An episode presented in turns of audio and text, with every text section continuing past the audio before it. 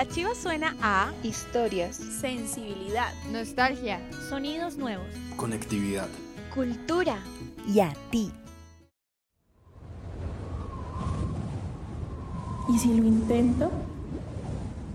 No vas a poder. No voy a ser capaz.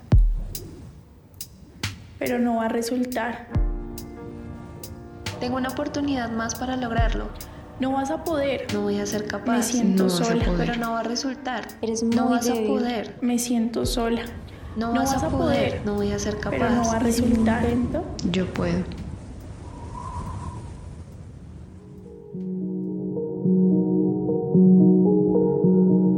Según la OMS, la salud mental es un estado de completo bienestar físico, mental y social, y no solamente la ausencia de afecciones o enfermedades, está relacionada con la promoción del bienestar, la prevención de trastornos mentales y el tratamiento y rehabilitación de las personas afectadas por dichos trastornos. Observamos que la falta de atención y la estigmatización de las enfermedades mentales provocan una inestabilidad social que todavía no tiene la visibilidad y magnitud necesaria. Enfermedades mentales como la depresión son la cuarta causa a nivel mundial de suicidio, según la OMS, y se estima que en el periodo de un año se generan 16 millones de intentos de suicidio, además de 800.000 suicidios consumados. Las consecuencias económicas de las enfermedades mentales como la depresión u otras son igualmente amplias. En un estudio desarrollado por el Foro Económico Mundial se calculó que el impacto global acumulado de los trastornos mentales en términos de pérdidas económicas será de 16.3 billones de dólares entre 2011 y 2030.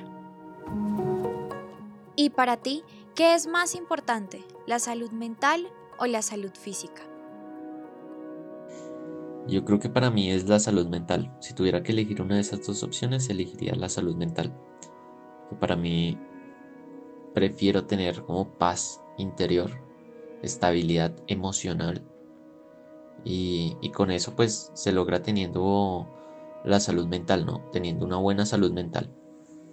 A partir de la salud mental, yo creo que se desarrolla la parte de salud física, ¿no?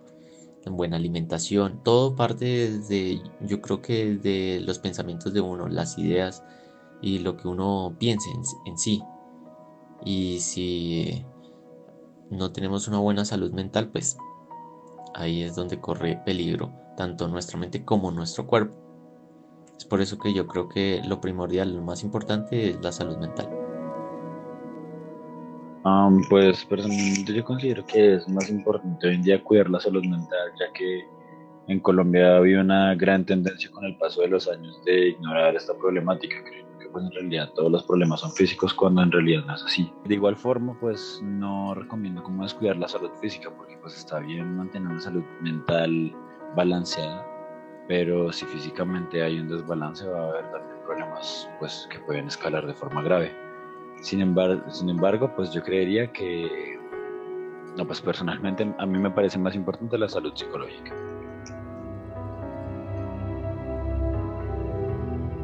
El 2020 fue un año retador en cuestiones de salud mental en Colombia y en el mundo, con un aumento de más del 30% de reportes en entidades de salud, teniendo la ansiedad y el estrés como las mayores causales. Factores como el encierro, problemas económicos y sociales aumentan la depresión y la ansiedad.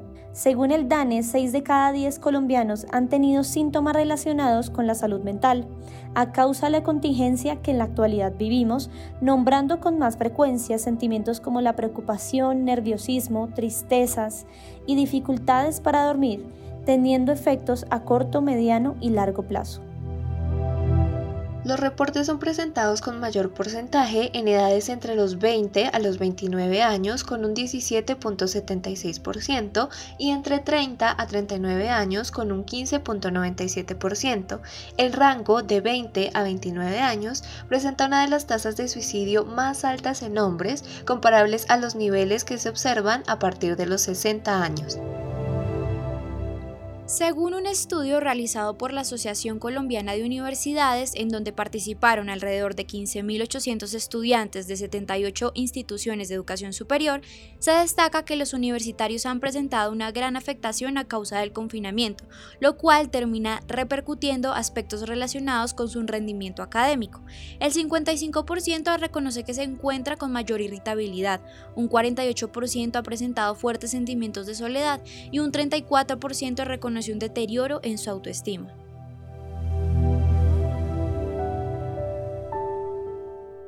Como una herida. Si pienso en mi pasado, lo primero que recuerdo es el árbol grande de mi patio, donde se anidaban unos pájaros recién nacidos, frágiles, débiles e indefensos, las palabras de mis padres retumbando en mi cabeza diciendo, Beth, déjalos, los puedes lastimar, para luego ver la cara de sorpresa de los dos al decir, Sí, Beth, están muertos. Recordar es doloroso, más cuando puedes ver tu pasado claramente grabado en un video que recorrió el mundo y te hizo ser conocida como la hija de la ira. Imágenes vienen a mi mente a medida que la pequeña yo de 6 años relata todo el maltrato que sufrimos y que hicimos sufrir a los demás. A veces es demasiado y sin embargo intento rescatar pequeños pedazos de mi memoria cuando estoy dando charlas a los padres de los niños con RAD. Son niños que no saben valorarse, que piensan que son solo un niño malo, casi como una pequeña ave a quien le han sido quitadas sus alas y no puede volar. Es lo que les expreso cuando cubiertos en llanto cuentan cómo no saben qué hacer para ayudar a sus pequeños. Es difícil, les digo, y me digo al mismo tiempo, mientras visualizo las puertas cerradas, a mi hermano diciéndome, Beth, para, a los animales de la casa huyendo de mí y a mis padres sentados en el sofá, intentando explicarme que lo que hacía no estaba bien. Aún así, mi yo del pasado no lo comprendía, porque no estaba bien, porque no es correcto que todos ya no estén si es la única manera de asegurarme de que yo esté a salvo. Me preguntaba una y otra vez, mientras veía a mi familia e iba a la cocina a sacar otro de esos objetos metálicos para aumentar la colección de mi habitación. Mientras el documental sigue y mis padres hablan sobre las terribles condiciones en las que nos hallábamos mi hermano y yo cuando nos encontraron las personas de protección infantil, sé lo que viene e intento prepararme para escuchar. A pesar de ello, nunca he estado lista y no sé si lo estaré en el futuro. Ya no recuerdo cuándo fue que las pesadillas dejaron de ser tan recurrentes. Mi mente se siente en calma al saber que puedo dormir tranquila una noche más. Todavía siento tristeza, en especial al verme sentada mostrando el horrible dibujo que era testigo de mi profundo dolor. Es casi surreal el verme tan pequeña y con la memoria tan fresca sobre lo que me había hecho mi padre biológico al tener solo un año. Me parece sorprendente ver lo buena que era mi memoria, siendo tan niña, pero en el fondo me acongoja recordar la razón del por qué era así. Siempre me ha alegrado ver la cara de alivio y las lágrimas de alegría de los padres a quienes les muestro el final del documental de Beth. Cuando ven que la pequeña es capaz de confiar y de ser de confianza, cuando juega con animales y finalmente cuando llora al no querer recordar los sentimientos malos que la llenaban solo pocos meses antes. Pero entonces, sorpresa, y la sala de mi charla se llena de diversas caras de incredulidad al decirles las palabras, esa niña que ven soy yo. Como un ave que vuela libre, les cuento a los padres al terminar cualquier consulta o charla. Eso es lo que quiero lograr, que así como yo sané, que todos los niños con trastorno reactivo del apego puedan sanar también. Porque como dice el narrador de mi documental, aunque todos los niños abusados sufren por toda su vida de una cicatriz profunda, esta cicatriz puede cubrirse con una curita de amor y sanación, al enseñarles que son valiosos y que ningún niño es solo un niño malo.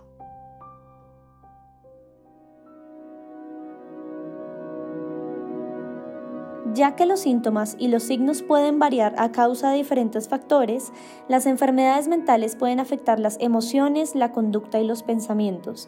Es por esto que existen señales de alarma las cuales debemos tener muy presentes, tales como sentimientos de tristeza o desánimo, pensamientos confusos o capacidad reducida de concentración, preocupaciones, miedos excesivos, altibajos, alejamiento de amistades o de actividades, cambios radicales de humor, cansancio importante, baja energía, problemas de sueño, incapacidad para afrontar los problemas o el estrés de la vida diaria, problemas para comprender y relacionar las situaciones y las personas, problemas con el uso de alcohol o drogas, cambios importantes en los hábitos alimenticios, cambios en el deseo sexual, exceso de enojo, hostilidad o violencia, pensamientos suicidas.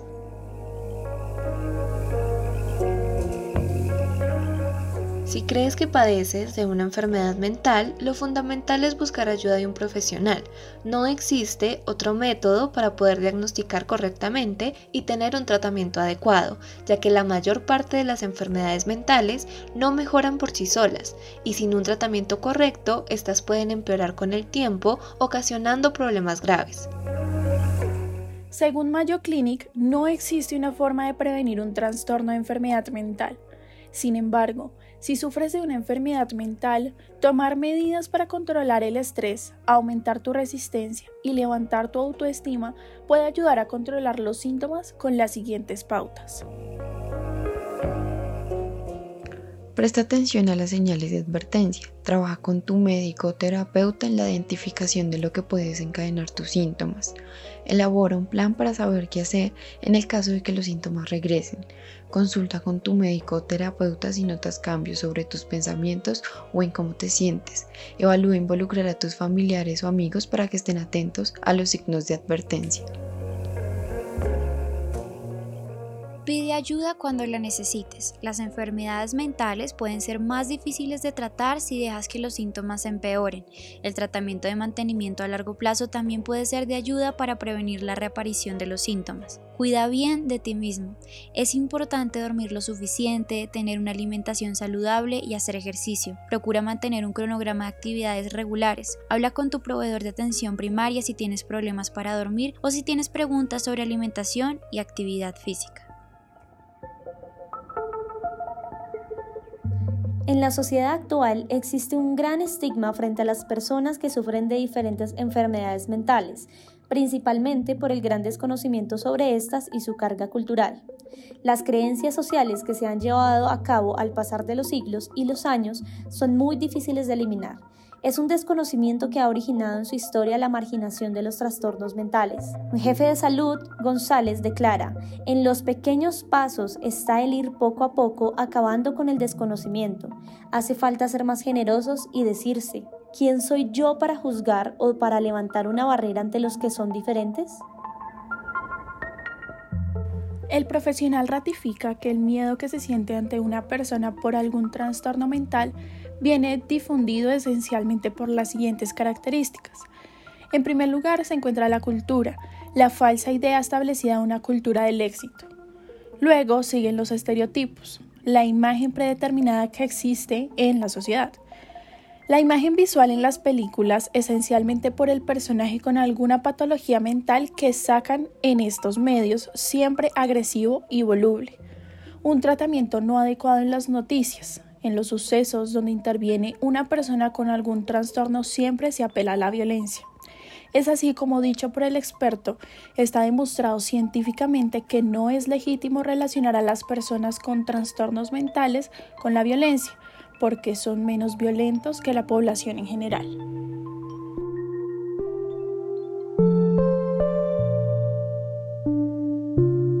La salud mental es un factor clave a tener en cuenta tanto socialmente como en nuestra vida cotidiana. Es extremadamente importante y nos involucra a todos por igual.